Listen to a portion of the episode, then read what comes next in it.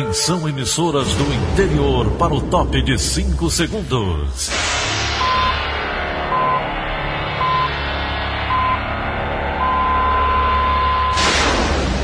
A Verdinha leva o som cada vez mais longe. Rádio Sul Cearense de Brejo Santo, Cristal de Quixeramobim, Iracema de Ipu, Jornal Centro-Sul de Iguatu, Macambira de Poeiras, Tabajara de São Benedito, Oroz FM, Pioneira de Forquilha, Itataia de Santa Quitéria, União de Camocim, Educadora do Cariri do Crato, Líder FM de Itapipoca, Aquarela FM de Miraíma, Liberdade de Itapipoca. Itarema, Carinhosa de Acopiara, Sertão Central de Senador Pompeu, Vale do Salgado de Lavras da Mangabeira, Vale FM de Nova Russas.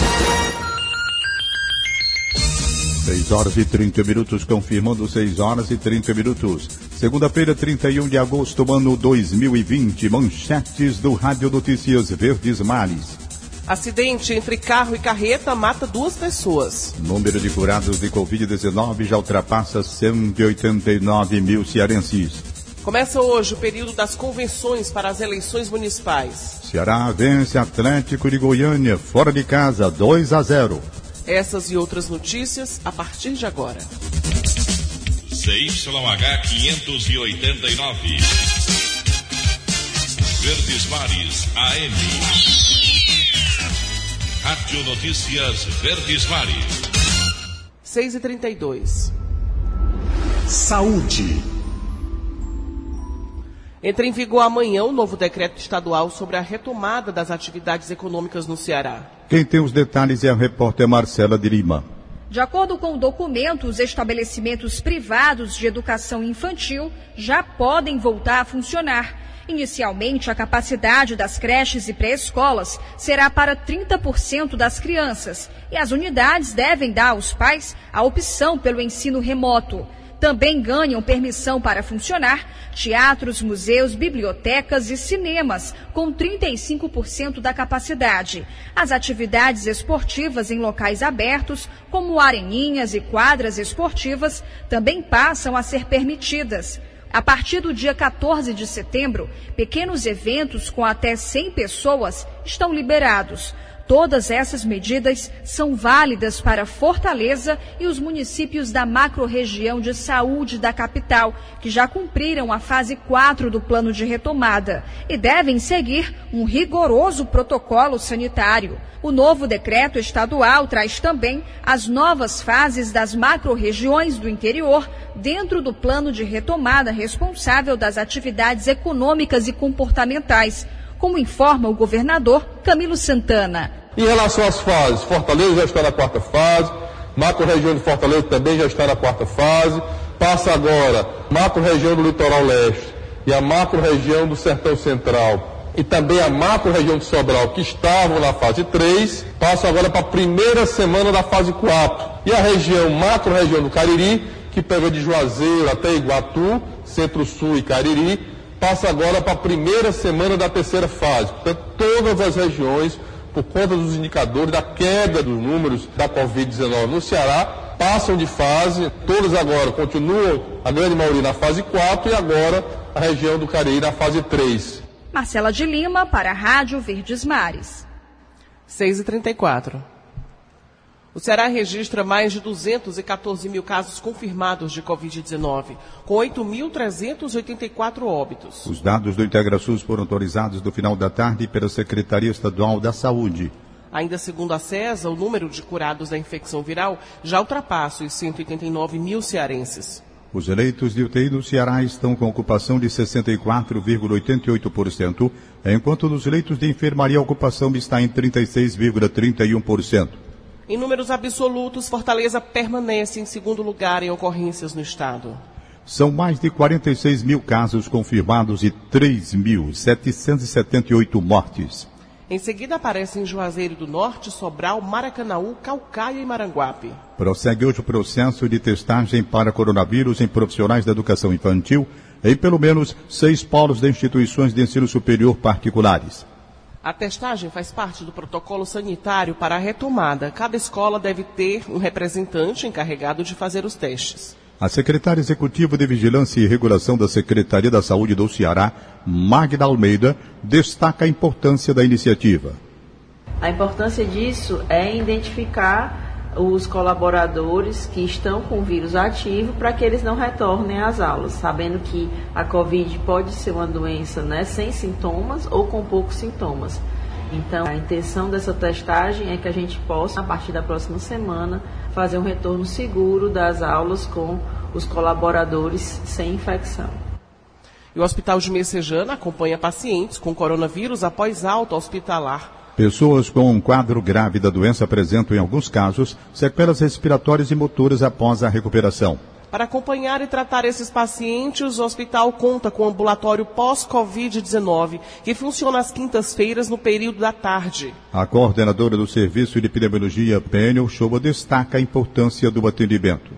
Alguns desses pacientes já eram acompanhados em nível ambulatorial nesse hospital, mas existia uma parcela dessa população que era completamente assintomática antes da Covid e que agora apresentava sintomas respiratórios e, mais especificamente, apresentava também alterações intersticiais pulmonares na tomografia de tórax. Isso nos motivou a criar esse ambulatório específico de doença intersticial pulmonar pós-Covid para atender essa demanda. E o projeto é tanto assistencial como de pesquisa também. É uma doença nova, a gente não sabe como esses pacientes vão evoluir ao certo. O ambulatório, ele avalia o paciente tanto clinicamente como através de exames para avaliar a função pulmonar e também de tomografia de alta resolução em numa frequência a cada três meses e os pacientes que são mais sintomáticos numa frequência de até um mês. Então a pretensão é monitorar a evolução desses pacientes, intervir quando indicado e melhorar a qualidade de vida dos mesmos.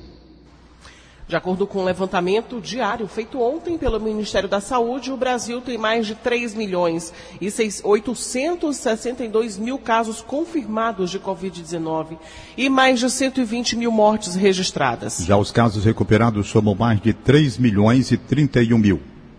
O estado de São Paulo tem o maior número de casos acumulados desde o início da pandemia. Em seguida estão os estados da Bahia, Rio de Janeiro e Minas Gerais. E prevista para acabar hoje, a campanha de vacinação contra o sarampo é estendida mais uma vez pelo Ministério da Saúde. Quem tem os detalhes é Lone Pomoceno.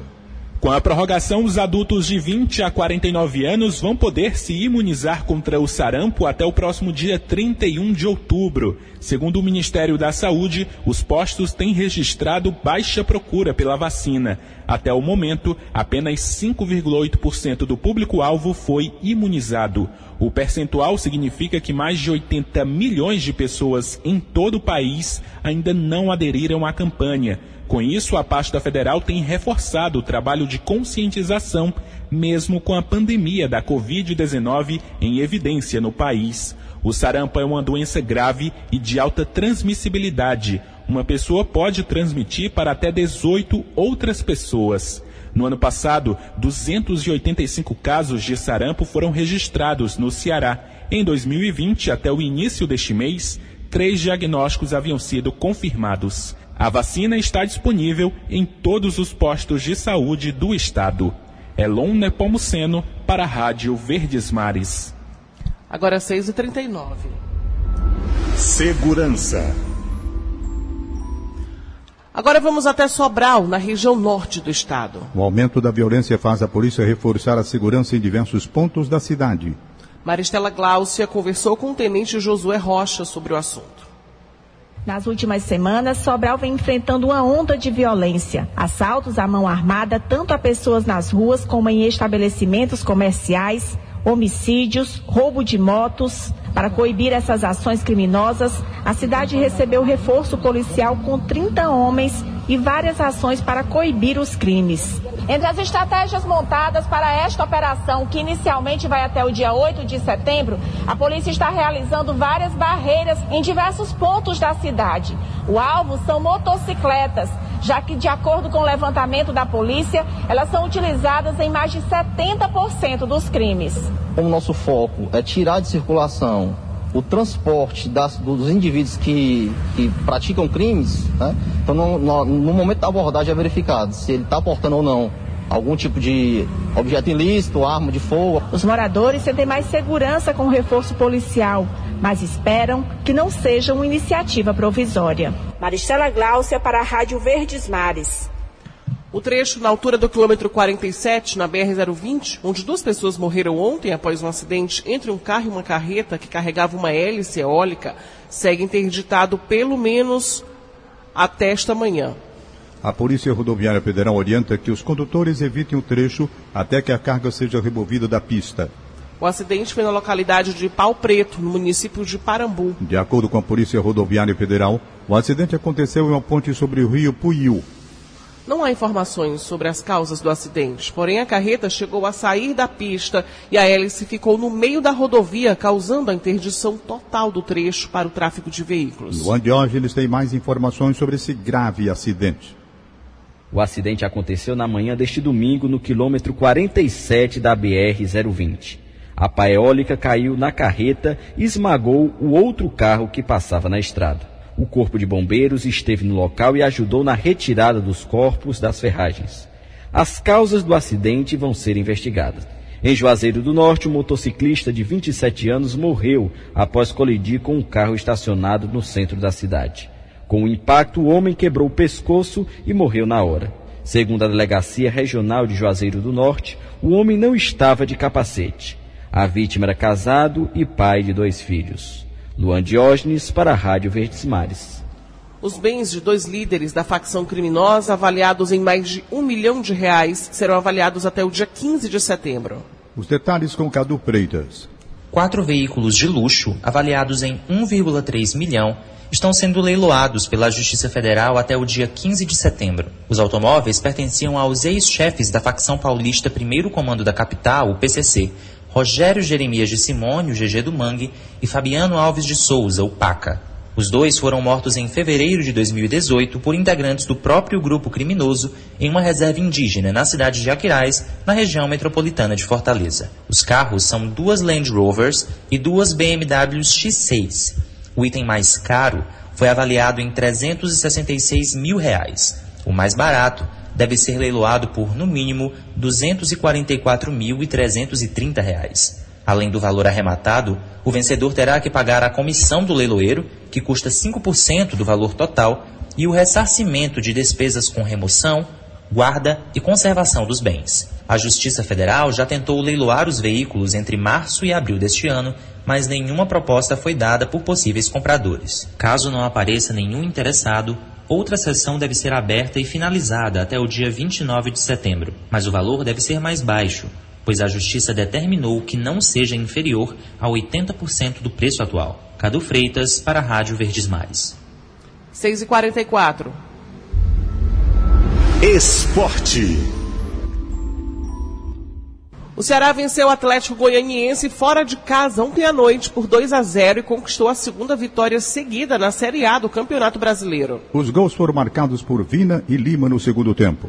Com o resultado, o vovô chegou aos sete pontos na tabela e pulou para a décima primeira posição, abrindo dois pontos de vantagem para o Bragantino, primeiro time na zona de rebaixamento. O Alvinegro agora volta a atenção para o Clássico Rei na quarta-feira.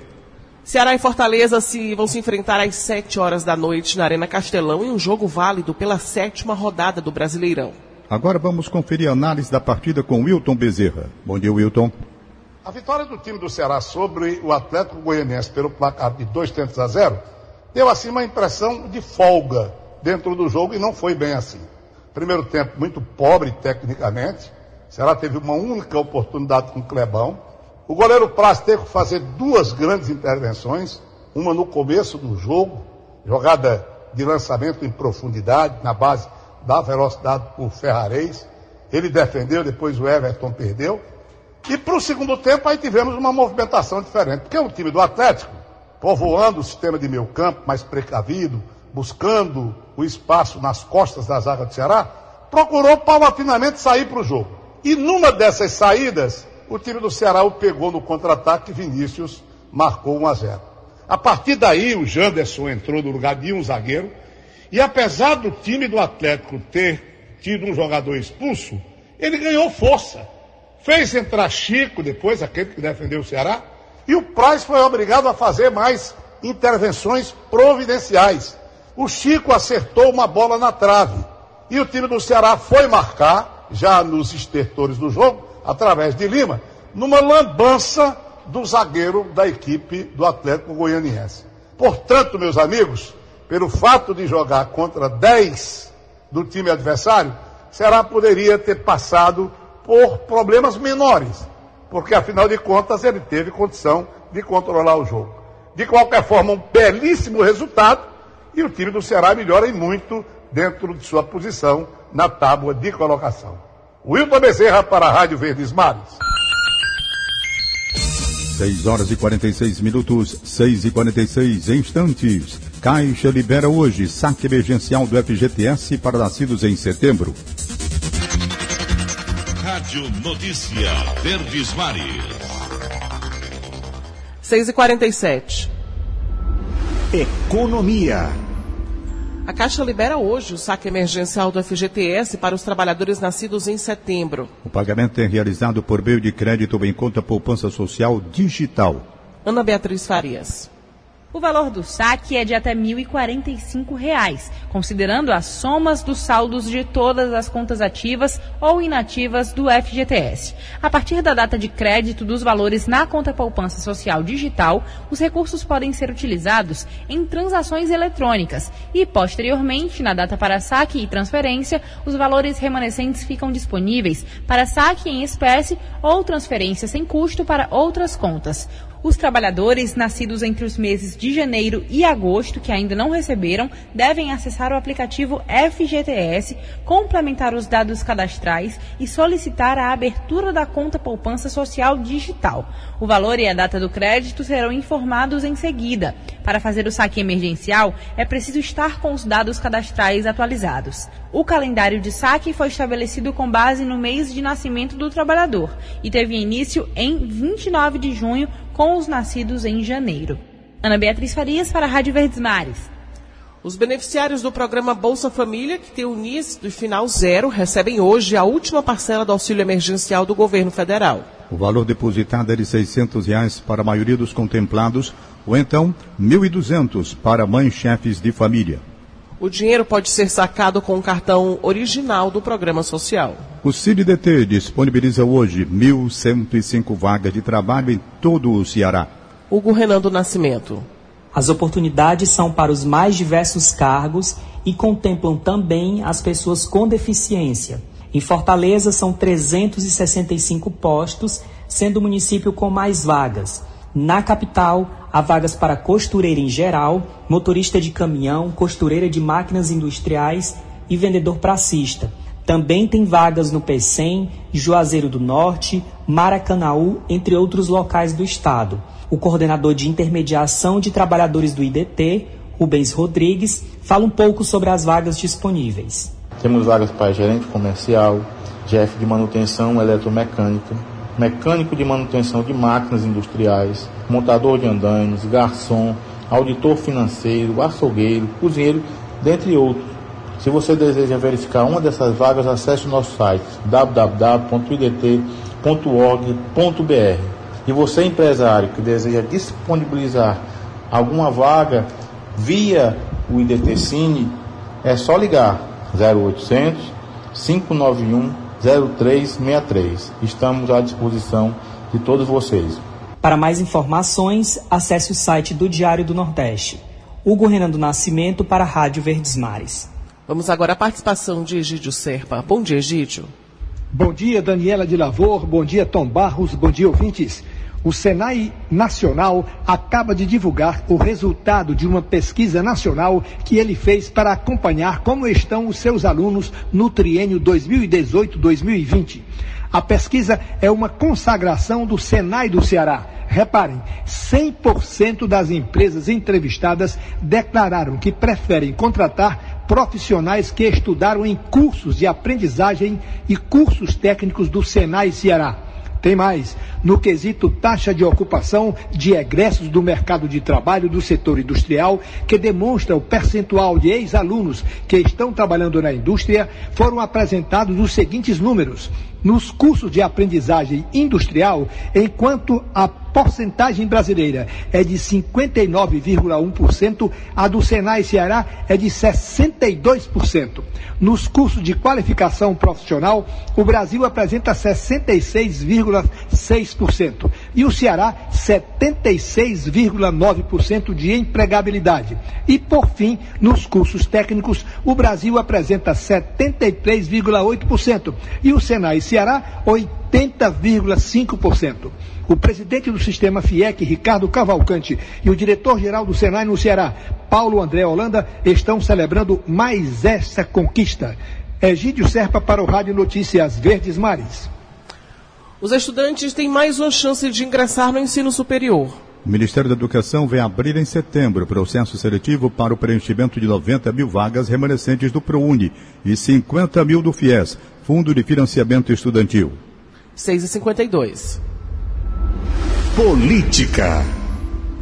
Começa hoje o período das convenções para as eleições municipais. O calendário eleitoral de 2020 estabelece que entre o dia 31 de agosto e 16 de setembro, os partidos podem realizar convenções virtuais para oficializar coligações e as candidaturas a prefeito, vice-prefeito e vereador. De acordo com a Justiça Eleitoral, 24 horas após a convenção, os partidos devem acompanhar ao Tribunal Regional Eleitoral a alta lista dos presentes da convenção realizada por cada legenda. O calendário prevê ainda que, a partir de hoje, os feitos eleitorais até 4 de dezembro de 2020 terão prioridade para a participação do Ministério Público e dos juízes de todas as justiças e instâncias, ressalvados os processos de habeas corpus e mandado de segurança. O Congresso Nacional recebe hoje a proposta de orçamento do governo federal. Ainda não há data para a instalação da comissão mista de orçamento. Esse assunto é o tema do comentário de Wagner Mendes. Bom dia, ouvintes da Verdinha. A proposta de orçamento do governo federal para o ano que vem chega hoje ao Congresso Nacional. O problema é que a matéria chega ao parlamento sem as comissões estarem funcionando. Desde o começo da pandemia da Covid-19, os trabalhos nas comissões temáticas estão suspensos. Nos últimos dias, parlamentares começaram a demonstrar insatisfação. O orçamento do governo, ainda mais em época de pandemia, precisa de debate, de contribuições da Câmara dos Deputados e do Senado Federal. O debate do parlamento é imprescindível para uma democracia. É claro que é preciso adotar medidas que protejam os parlamentares e todos os funcionários do Congresso em relação à pandemia. Mas é urgente que as mesas diretoras das duas casas legislativas encontrem uma forma de reabrir os trabalhos nas comissões, nem que seja de modo virtual, como estão ocorrendo as sessões em plenário. Deputados e senadores que representam a sociedade brasileira não podem ser impedidos de um debate profundo sobre as finanças do país, em um período delicado de altas taxas de desemprego e de garantias fundamentais em risco. Wagner Mendes, para a Rádio Verdes Mares. 6 h 55 Cidade. Hoje é o primeiro dia útil do desvio de trânsito na conexão do anel viário de Fortaleza com a CE 065 em Maranguape. O repórter Isaac Macedo esteve no local e traz todos os detalhes. Oi pessoal, olha só, atenção hein, para quem trafega entre os municípios de Maranguape e Fortaleza. Já tem mudança no trânsito no quarto anel viário para a continuação das obras do viaduto que fica na rotatória entre esses dois municípios. Para quem vem de Maranguape para Fortaleza e para quem faz o sentido inverso de Fortaleza para Maranguape, não vai mais poder passar pela rotatória pelo menos pelos próximos 15 dias. A partir de agora, os motoristas precisam pegar uma alça que dá acesso até a, ao quarto anel viário, lá na frente pegar um retorno e aí sim acessar a CE 065 ou acessar a Avenida Osório de Paiva de acordo com o destino de cada um. Esses 15 dias que eu falei fazem parte aí da primeira etapa dessa interrupção aqui no trânsito. Por enquanto, os caminhões continuam podendo passar pela rotatória, mas depois desse período de duas semanas, aí sim vai haver um bloqueio geral para caminhão e também para os carros de passeio e para as motos para garantir a segurança aqui no trânsito. É importante lembrar que a previsão total das obras aqui do quarto anel viário está para o primeiro trimestre de 2021. A conclusão dessa obra é importante para a escoação da produção e também para ligação entre os dois portos aqui do Ceará, o porto do Pecém e ainda o porto do Mucuripe. O quarto anel viário dá acesso a cidades importantes como Calcaia, também a rodovias importantes como a BR-222 e também ainda as rodovias que fazem o acesso até a capital Fortaleza. Então, só reforçando, já está valendo essa mudança no trânsito. A partir de agora, os motoristas precisam pegar a alça que tem ao lado dessa rotatória, acessar o anel viário e aí fazer um retorno para a CE 065 ou para a Avenida Osório de Paiva, de acordo com o sentido de cada motorista. Isaac Macedo para a Rádio Verdes Mares. E o segundo semestre do ano marca o início da temporada de incêndios florestais no Ceará. As maiores ocorrências de queimadas se concentram entre os meses de setembro e dezembro. No mês de agosto, o número de incêndios registrados até o último sábado, dia 29, superou todo o mês de julho e também ultrapassou a marca dos focos verificados em agosto de 2019, conforme dados do Instituto Nacional de Pesquisas Espaciais.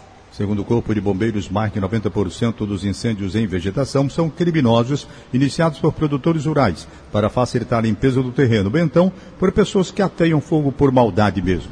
O comandante-geral do Corpo de Bombeiros do Ceará, o coronel Eduardo Holanda, destaca os fatores que contribuem para o aumento dos incêndios florestais. O número de incêndios florestais aumenta em média em 435%, exatamente por conta desses fatores que é vento forte, umidade relativa do ar muito baixa, altas temperaturas e tudo isso contribui. E o fator antrópico, infelizmente, que é exatamente a ação do homem provocando muitas vezes ainda que não voluntariamente o um incêndio, mas muitas vezes a partir de uma queimada, a partir de uma limpeza de um terreno e acaba transformando isso no incêndio trazem muito preocupação para o Corpo de Bombeiros. Para isso, o, o Corpo de Bombeiros está se preparando, não só em equipamento, como também em cursos, como pessoal treinado para especificamente atuar nas nossas áreas de preservação ambiental e no estado do Ceará como um todo, para que a gente possa dar o um enfrentamento e dar uma boa resposta à nossa população no que se refere aos incêndios florestais que infelizmente tendem a aumentar em muito no segundo semestre. Pois é, por falar em incêndio, desde sábado um incêndio de grandes proporções atinge a área próxima a residências e granja em Santa Quitéria. A previsão é que o fogo seja controlado só agora de manhã. Mas quem traz todos os detalhes desse assunto é o repórter Giora Xerez, porque a gente está indo direto agora para a redação integrada do Sistema Verdes Mares. Bom dia, Gioras. Muito bom dia, Daniela. Bom dia, Tom Barros. Bom dia, ouvintes. Um incêndio de grandes proporções atingiu uma área de vegetação na cidade de Santa Quitéria, na região do Sertão Central e Amuns do Ceará. O incêndio foi confirmado pelo comandante do 3 Batalhão de Bombeiros Militar, Tenente Coronel Antônio de Souza Júnior. O comandante afirmou para o Sistema Verdes Mares que o incêndio é provavelmente criminoso e que próximo ao local há muitas residências e uma granja. Devido à falta de iluminação, a previsão do Tenente Coronel é que o fogo seja controlado apenas no fim da manhã desta segunda-feira e a dimensão dos estragos causados pelas chamas ainda é desconhecida. O tenente-coronel disse ainda que o incêndio teve início no último sábado, mas o fogo conseguiu ser controlado. No entanto, as chamas reiniciaram favorecidas pelas condições climáticas desta época do ano, como altas temperaturas, fortes ventos e a baixa umidade relativa do ar. Para combater o fogo no local, os trabalhos estão sendo reforçados com uma equipe do Corpo de Bombeiros de Crateús, uma outra equipe de Canidé e foi pedida uma equipe da cidade de Sobral. Agora atenção para você que pretende quitar suas dívidas. Termina nessa segunda-feira a campanha da Serasa, que permite que endividados de até mil reais quitem seus débitos por apenas cem reais. Lançado no final de julho, o programa permite que quem tiver dívidas entre 200 e mil reais, com as 21 empresas participantes, possa quitá-las com até 98% de desconto. A Serasa estima que mais de 25 milhões de dívidas sejam quitadas pelo site da Serasa Limpa Nome. Até o momento, mais de um milhão de débitos foram saldados. O valor de 100 reais é válido para qualquer um dos parceiros envolvidos. O passo a passo para você renegociar as dívidas e ver as empresas participantes, você confere lá no nosso portal de notícias, o G1 Ceará, como também no site do seu Diário do Nordeste. Giora Xerez, para a Rádio Verdes Mares. Sete horas e um minuto. Acabamos de apresentar o Rádio Notícias Verdes Mares. Redatores Roberto Nascimento e Elone Pomucelo. Áudio Augusto Assunção contra a regra Línia Mariano. Supervisor de programação Kleber Dias. Diretor de programação Fábio Ambrosio. Editora de núcleo Liana Ribeiro. Diretor de jornalismo Delfonso Rodrigues. Outras informações acesse verdinha.com.br. Em meu nome, Daniela de Lavor e de Tom Barros, tenham todos um excelente dia. De segunda a sábado, seis e meia da manhã. Rádio Notícias Verdes Mares.